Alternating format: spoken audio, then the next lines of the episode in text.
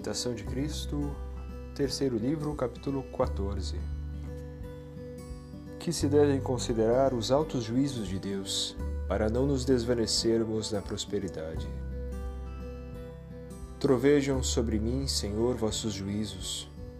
Temem e tremem meus ossos, abalados, e minha alma fica de todo espavorida. Estou assombrado ao considerar que nem os céus são puros à vossa vista. Se nos anjos achastes maldade e não lhes perdoastes, que será de mim? Caíram as estrelas do céu e eu pó, de que hei de presumir? Aqueles cujas obras pareciam louváveis precipitaram-se no abismo. Vi os que comiam o pão dos anjos deleitarem-se com o alimento dos animais imundos. Não há, pois, santidade, Senhor, se retirais vossa mão.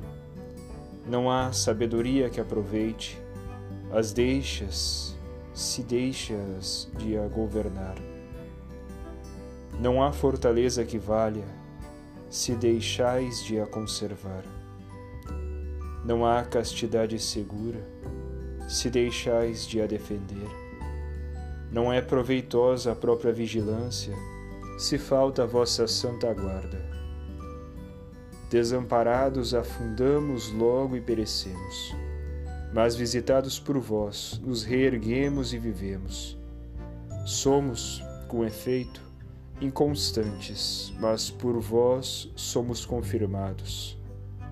Somos tíbios, mas vós nos afervorais. Ó, oh, quão humilde e baixo conceito devo formar de mim próprio, em quão pouca conta devo ter o bem que possa haver em mim Quão profunda deve ser a minha submissão a vossos insondáveis juízos, Senhor, se outra coisa não sou que nada e puro nada.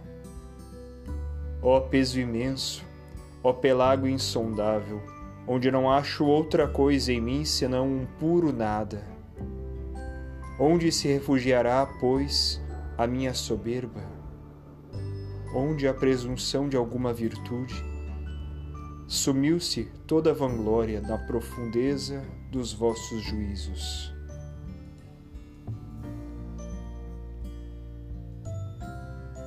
Que é toda a carne em vossa presença?